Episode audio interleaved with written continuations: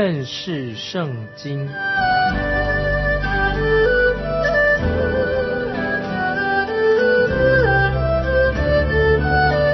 认识上帝的话，把上帝的话带到全世界。本节目是由认识圣经机构和环球广播电台联合制作，欢迎收听。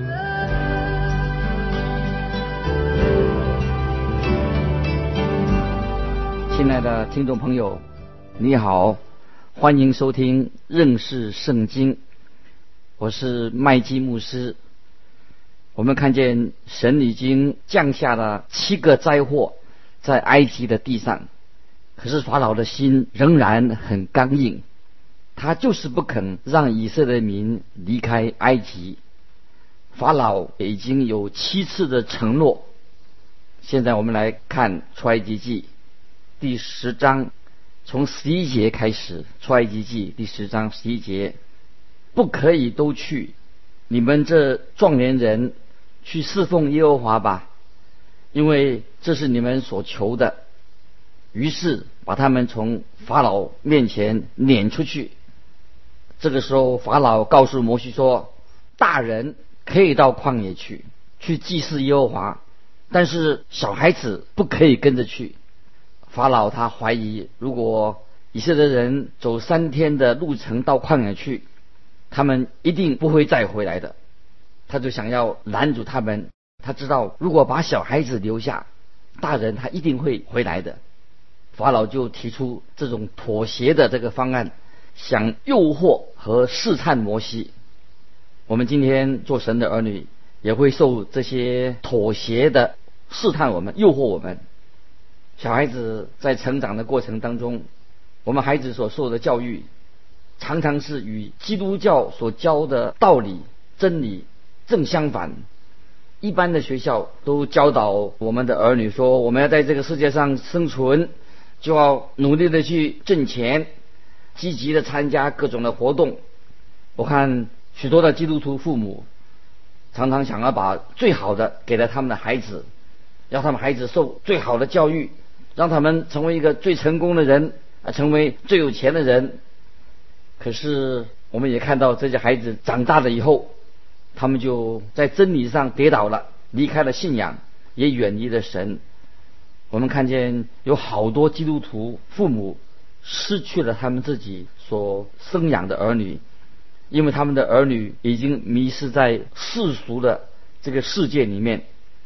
对基督徒父母来说，如果要把世界最好的给他们的孩子，其实这是一个很大的试探。许多的父母，他们可能是基督徒，但是他们没有好好的教育他们的儿女有关于基督教的观念、基督徒的价值观等等，因为他们为他们的儿女常常所担心的，就是希望他们儿子、孩子们很有野心的，想使他们长大的时候能够出人头地。但是，当他们长大以后，他们就把他们自己的孩子失去了，让他们孩子落在恶者的手中。摩西和亚伦，他们不肯跟法老做任何的妥协。这个时候让法老很生气，可是法老生气也没有用，因为神要降第八个灾祸就来到了。接着我们看十二节到十五节，耶和华对摩西说。你向埃及地伸杖，使蝗虫到埃及地上来，吃地上一切的菜蔬，就是冰雹所剩下的。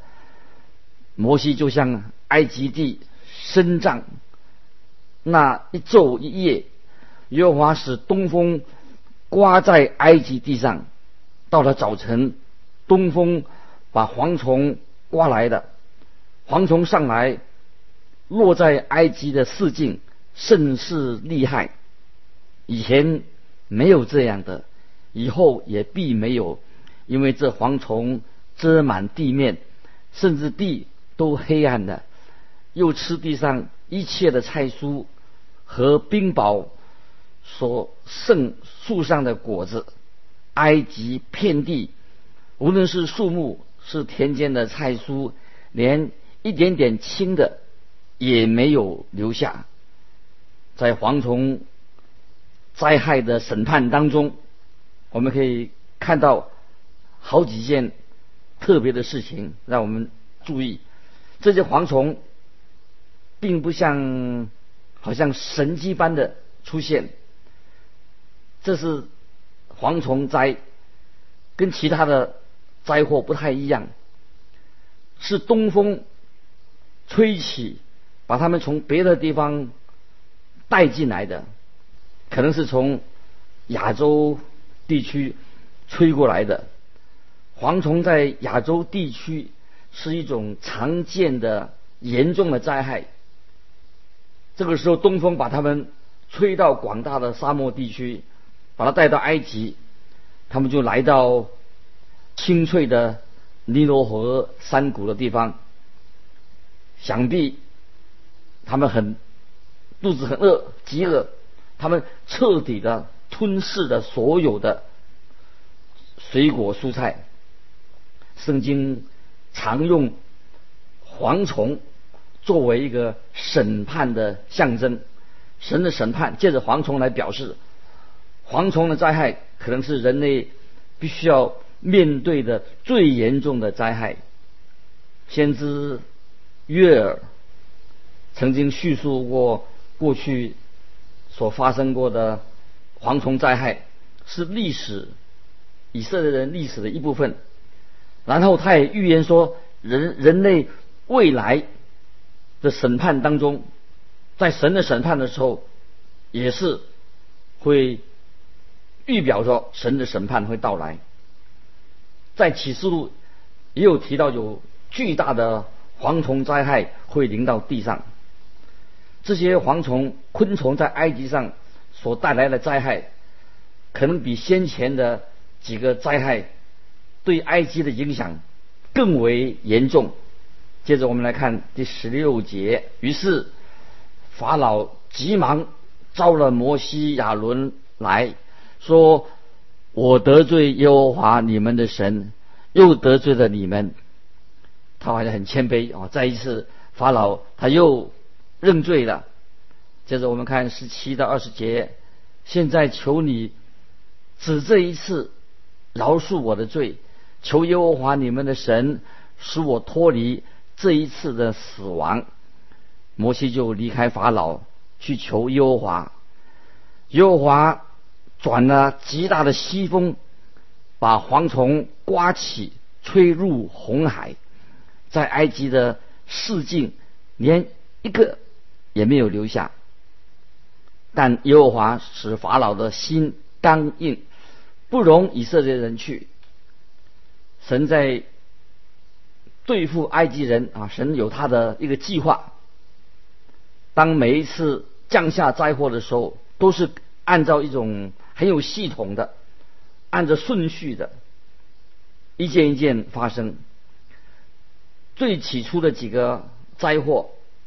神是要打击骗满埃及那种各种不同的那些偶像假神，现在神开始用灾祸直接的来攻击人类，使呢埃及人受到了极大的痛苦，几乎好像是生不如死。蝗虫的灾害果然。发生的果效的，当时的埃及人很想想要说服法老说，他们现在真危险，过的日子真惨。这个使法老他就会暂时的想要悔改。很可惜，就是当灾祸一除掉的时候，法老又心又刚硬起来，改变他的心意，回到他当初的他自己的想法。我们的神就决定。要强迫他准许以色列百姓离开埃及。接着我们看第九个灾害，叫做黑暗之灾，在出埃及记第十章二十一节到二十三节，耶和华对摩西说：“你向天伸杖，使埃及地黑暗，这黑暗似乎摸得着。摩西向天伸杖，埃及遍地就乌黑了三天，三天之久，人不能相见，谁也不敢起来离开本处，唯有以色列人家中都有亮光。你有没有这样的经历？去到一个伸手不见五指的地方，黑暗笼罩着整个埃及的大地。这次神的审判的对象是什么呢？特别针对他们的偶像，就是太阳神雷尔。太阳神在大白天的埃及地方，整个都是漆黑的。神借着黑暗之灾来对抗。他们所敬拜的一位最主要的神、主要的偶像啊，就是那个太阳神雷尔。太阳神雷尔，他们埃及人的有那种圆盘啊，是埃及人最喜欢使用的一种符号，就是太阳圆盘，在埃及人的古老的艺术品当中都可以看见这个符号。黑暗之灾就是。显出这个太阳神雷尔已经完全被耶和华真神打败的。太阳神雷尔这个时候他是很无能的，毫无能力。黑暗之灾是一个非常特别的神机，这个神机就是神用来强迫法老提出他的第四个。方案，他的想法，这是法老让以色列人离开埃及之前的最后他一个妥协的一个方案。我们看第二十四节，法老就招摩西来说：“你们去侍奉耶和华，只是你们的羊群牛群要留下，你们的妇人孩子可以和你们同去。”也许这个时候你也认为说，把羊群跟牛群留下来，大概也是好事嘛，啊，没什么大不了吧。摩西为了让以色列人可以离开，应当可以跟法老妥协一下，就同意他就好了。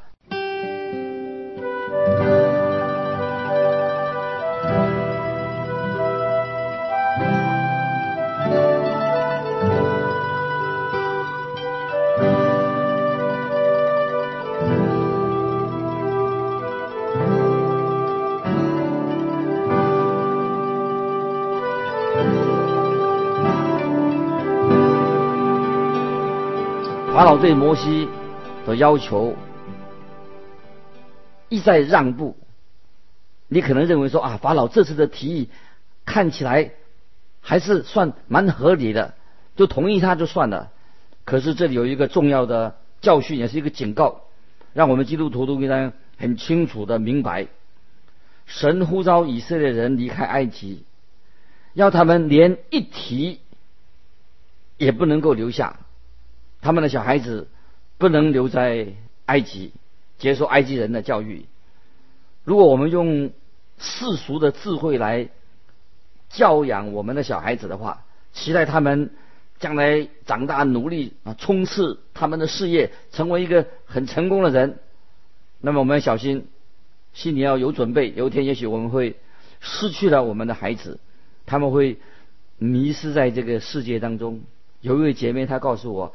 他的儿子自从上学了以后，受了教育以后，慢慢的被洗脑了。结果他学业完成之后，得到一个高薪的职位，很成功。可是这个母这位母亲眼中流着泪水，他这样说：他看见在属灵的事情上，他的孩子完全都。没有兴趣，也不理会。他认为他之前他教育孩子的方式特错大错了。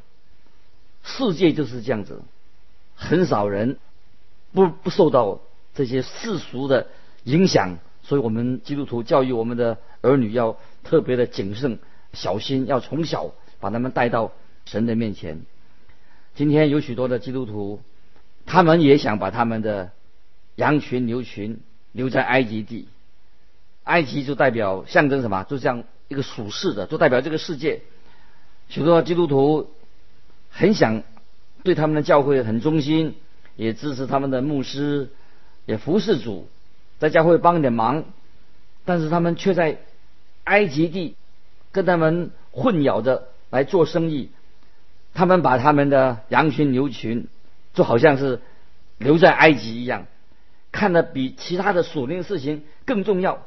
他把最重要的事情就是把羊群、牛群留在埃及，比任何的信仰上的事情更重要。如果他们选择要他们选择服侍神呢，还是到埃及去照顾他们的羊群、牛群？你知道他们会往哪个方向吧？可能就道只是去照顾羊群牛群，走进埃及的方向。我听见有许多基督徒说，他们在礼拜天服侍主，又服去教会，但是在平常嘛，他们就是要在冷酷无情的商场上打拼。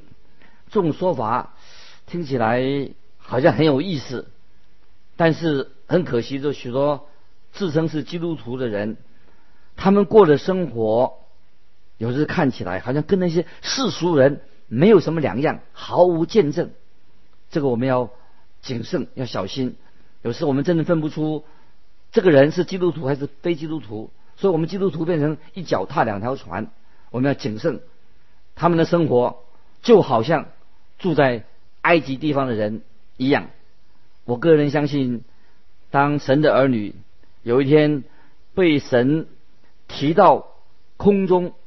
与神相遇的时候，那个时候会有些基督徒，他们心里很难过，他们心碎的，因为他们不得不把他们的产业留在这个地上，他们必须要把他们的保险箱、银行存款、股票、债券、房地产都带不走的。他们为了这些东西，常常耗费了他们一生的时间跟心血。如果要想要把这些财产留下来，是不可能的，他们会到到那个时候，他们会非常的后悔跟悲痛。请注意，呃，摩西如何来回应法老所提出来的妥协方案？摩西就告诉法老，没有妥协的余地，不可以妥协。摩西不跟他妥协。二十五节到二十九节，摩西说：“你总要把祭物和燔祭。”生啊，凡祭生交给我们，是我们可以祭祀耶和华我们的神。我们的牲畜也要带去，连一提也不留下，因为我们要从其中取出来侍奉耶和华我们的神。我们未到那里，还不知道用什么侍侍奉耶和华，用什么侍奉耶和华。但耶和华使法老的心刚硬。不肯容他们去。法老对摩西说：“你离开我去吧，你要小心，不要再见我的面，因为你见我的面的那日，你就必死。”摩西说：“你说的好，我必不再见你的面了。”摩西不跟这位法老王做任何的信仰上的妥协。接着我们看，来到出埃及记。出埃及第十一章，我们看见神和摩西对抗的最后的一章，以色列人终于从奴役的重担当中得到了自由了。在之前，埃及人的长子必须要死，就是埃及人的长子的死亡，是神对埃及人做的一个。最后的一个审判，法老这一次他应当明白的，要和神对抗，始终是会要失败，而且得不到好的结果。人不能够与神对抗，神对人有恒久忍耐，神对人也是饶恕。但是神要法老很清楚的明白，以色列人离开埃及的时间已经到了。他必须要听从呃摩西、亚伦所告诉他的，在跟神对抗的过程当中，当时的大部分的埃及人都倾向在站在法老的那一边。神终于使出最后的一个重击，重创了埃及人，让埃及人学会了神要他们所学习的一个重要的一个教训。接着我们看十一章出埃及十一章一到三节，耶和华对摩西说：“我再使一样的灾殃临到法老和埃及。”然后他们必容你们离开这地，他容你们去的时候，总要催逼你们都从这地出去。你要传于百姓的耳中，叫他们男女个人向邻舍要金银器物。耶和华叫百姓在埃及人眼前蒙恩，并且摩西在埃及地。法老臣仆和百姓的眼中看为极大，要这里在这个经文里面要的原文的意思是说，你们要去要回所欠的工资。以色列人在埃及地当了好多好多年的奴隶，从来没有得到他们应得的工价，现在他们要把他们的拿回他们应得的工钱，他们实际上是向邻居。要回他们应得的工资。耶和华叫以色列人在埃及人眼中蒙恩，他们也乐意给以色列人合理的工资。接着我们看第四节到第十节，摩西说：“耶和华这样说：约到半夜，我必出去巡行埃及遍地，凡在埃及地从做宝座的法老。”一直到魔子后的卑女，所有的长子以及一切投生的牲畜都必死，埃及遍地必有大哀嚎。从前没有这样的，后来也必没有。至于以色列人中，无论是人是畜牲畜，连狗也不敢向他们摇舌。好叫你们知道，耶和华是将埃及人和以色列人分别出来。你这一切尘土都要匍匐来见我说：“求你和跟从你的百姓都出去。”然后我要出去。于是摩西气愤愤地离开法老出去了。耶和华对摩西说：“法老。”必不听你们，使我的骑士在埃及地多起来。摩西亚伦与法老面在法老面前行了这一切骑士，耶和华使法老的心刚硬，不容以色列人离他的地。我们这里看见，在当时人和动物投胎的投生的那个时候是属于。埃及的偶像，可是这个时候呢，耶和华神要回埃及那些假神，他们所以前要给他们，神要从这些埃及的偶像假神当中把它索取回来，投生呢是属于神的。神就是要告诉埃及人，以色列人和埃及人他们到底不同的地方在哪里？这个时候。灭命的天使，同时要巡行经过歌山地以及埃及地。重点不在于他是犹太人还是外邦人，重点在于以色列人的门框跟门楣上面是否涂有羔羊的血。这个羔羊的血就保护了每个房子里面的男孩长子不受到。灭命天使的攻击，这个就是犹太人逾越节的由来。犹太有逾越节，犹太逾越节是犹太人最古老的一个宗教性的节庆。在旧约时代，逾越节最能够象征主耶稣基督他的救赎恩典，为我们罪人啊所流的宝血。这是逾越节，能够预表着主耶稣基督他在十字架上为我们罪人所流宝血，成就了这救恩的事情。所以犹太人在每年他们在古老的节庆逾越节的时候啊，这个节日是指向预表的啊，耶稣基督为我们舍命。今天啊，时间的关系，我们到这里啊又告一段落。如果你们研读圣经，对啊牧师所分享的有些什么分享的，有什么疑问，欢迎来信寄到环球电台认识圣经麦基牧师收。再见，愿神祝福你。